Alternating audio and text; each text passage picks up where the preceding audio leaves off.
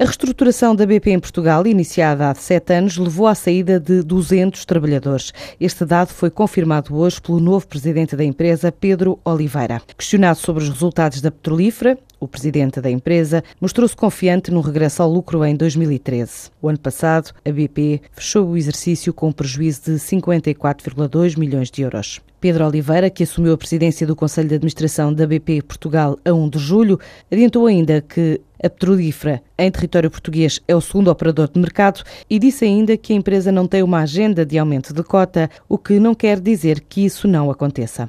A Safety entrou nos três países do Báltico. A tecnológica portuguesa assinou um acordo com uma empresa local para distribuição de soluções de faturação eletrónica e serviços da plataforma networking que desenvolve.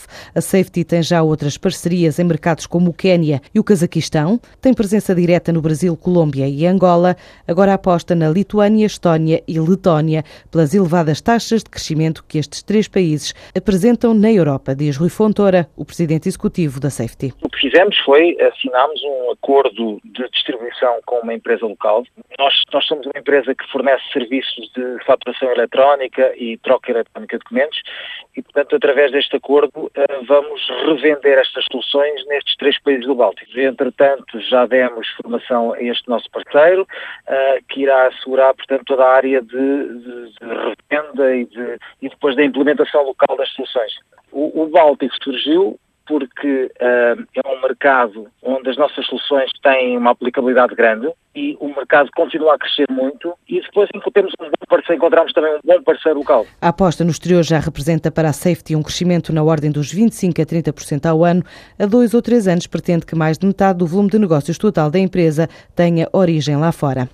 O Centro de Dados da PT é uma grande oportunidade para o país, assim fez saber o vice-presidente da HP para a área de cloud na Europa numa passagem por Lisboa, adiantando que a empresa, que representa não só na Europa como no Médio Oriente e em África, tem estado em conversações com a Portugal Telecom sem entrar em detalhes. A HP está a criar uma rede de fornecimento de serviços cloud para cada país onde está presente, está disponível para ter parcerias neste domínio. Acredita que o novo centro da operadora portuguesa vai criar oportunidades para as PMEs terem acesso a este serviço a preços acessíveis.